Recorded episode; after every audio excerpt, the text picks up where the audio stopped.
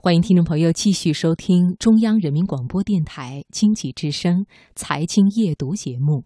接下来是今晚我推荐，请出责任编辑小月。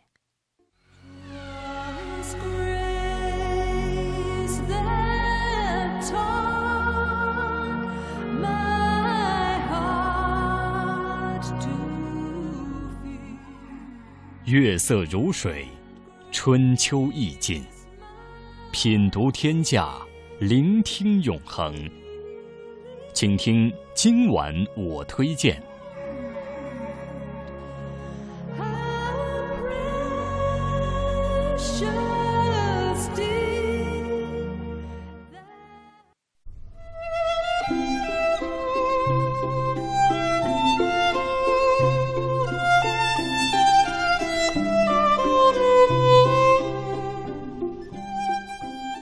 如今我们常常说，身体与灵魂总有一个要在路上，于是我们会选择旅行、健身和读书。其实，在节目中曾经和大家分享过很多读书的文章，比如如何选择适合自己的书，如何利用好时间多读书等等。但是今天呢，要和大家分享的这篇有关读书的文章，是在所有的文章当中，我认为我最喜欢的一篇。因为作者不仅自己热爱阅读，还培养了一个堪称书迷的女儿，而母女俩在一同读书的过程当中，更是享受到了无穷的乐趣。今晚我推荐，请听朱莉的文章《书柜：我家的背景墙》，选自《中国妇女报》。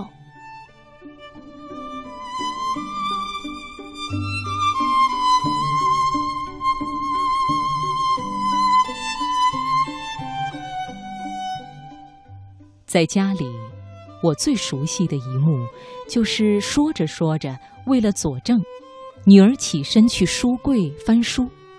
还有很多时候，女儿会像一个大学者似的，倚在打开的一扇书柜的门上，读着书上的文字；或者，她把书柜中排列有序的几十本日记都摊在地板上。一手揽着嗅来嗅去的狗狗，一手去查找某年某月某日某个时刻的心情。尽管我和女儿一直在控制着买书的速度，只买那些特别钟爱的、真的会去读的书，但是家里的新书柜最近又满了。读大学的女儿这两年在书柜中又添置了近百本文学书籍。其中有不少是她读过却没翻过的。原来，女儿在学校看小说的瘾犯了，就会去图书馆的文学阅览室转一圈，挑一两本有意思的小说借走读。女儿说她很喜欢大学图书馆的味道，那是原木柜子与旧书的淡淡味道混合在一起的芬芳，透过牙黄的纸页。几乎可以看到昔日读者炽热专注的眼神，所以他喜欢读图书馆的旧书胜过新书。如果这旧书太过吸引他，女儿便会立即在网上搜罗下单。但是往往书还没送到家，他已经在学校把它读完了。新买的书只好原封不动地放进书柜，等他什么时候想起来要重读了。才会翻出。我也喜欢旧书，尤其是学生时代读过又失散的、深深的影响过我的书。我的书柜一角并排立着六本旧书，那是在一个雾霾的冬日接连收到的。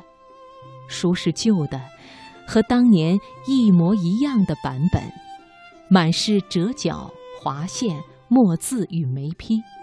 却又是新的，因为里面有很多陌生的句子，可是我又真的读过它，字字行行与我童真的稚气和五味杂陈的青春相互成就过，擦痕很轻很浅，可是读起来就能起底大半生。今年读生物专业的女儿在书柜里新辟出了一个与植物有关的区域，其中大多来自师长有灵的馈赠。不过这些书并没有很强的专业色彩，大多是自然题材的抒情散文，比如林福的《台湾草木记》，写的是台湾山地间的芳草甘木，笔调抒情到了痴迷的地步。这本书的装帧也让人惊喜，内页的牛皮纸、米色纸与暗绿色纸混搭。多幅作者的手绘，用钢笔线条细细地描出植物的枝叶纹理。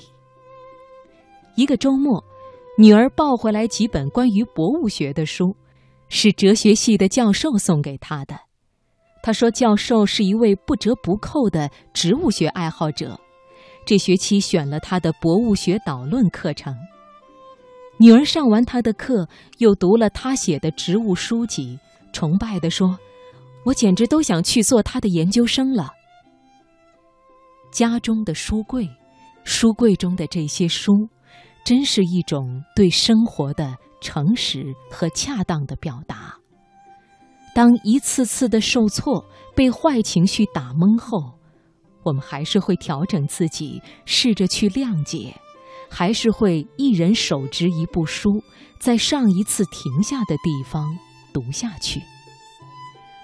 我们不做藏书家，每一本书的到来自有它的逻辑和故事，常常是从一本书引来另一本书。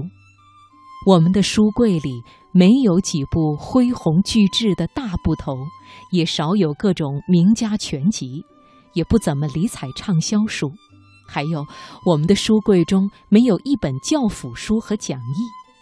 即便是在女儿读中学时，教辅书也没能跻身书柜，哪怕是临时放一会儿，都觉得不妥。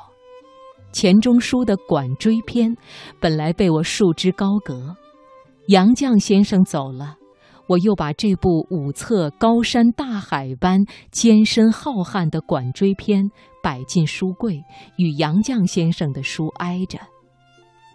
每一次的选择和细读。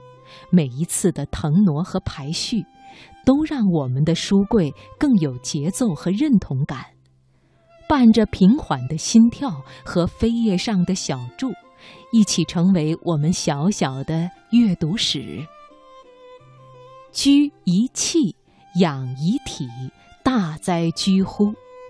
这是孟子两千多年前讲过的话，大意就是：居住环境。可以改变人的气质，奉养可以改变人的体质。一处小家，十只书柜，几乎维合出我们的大部分居住环境。书柜就是我家的背景墙。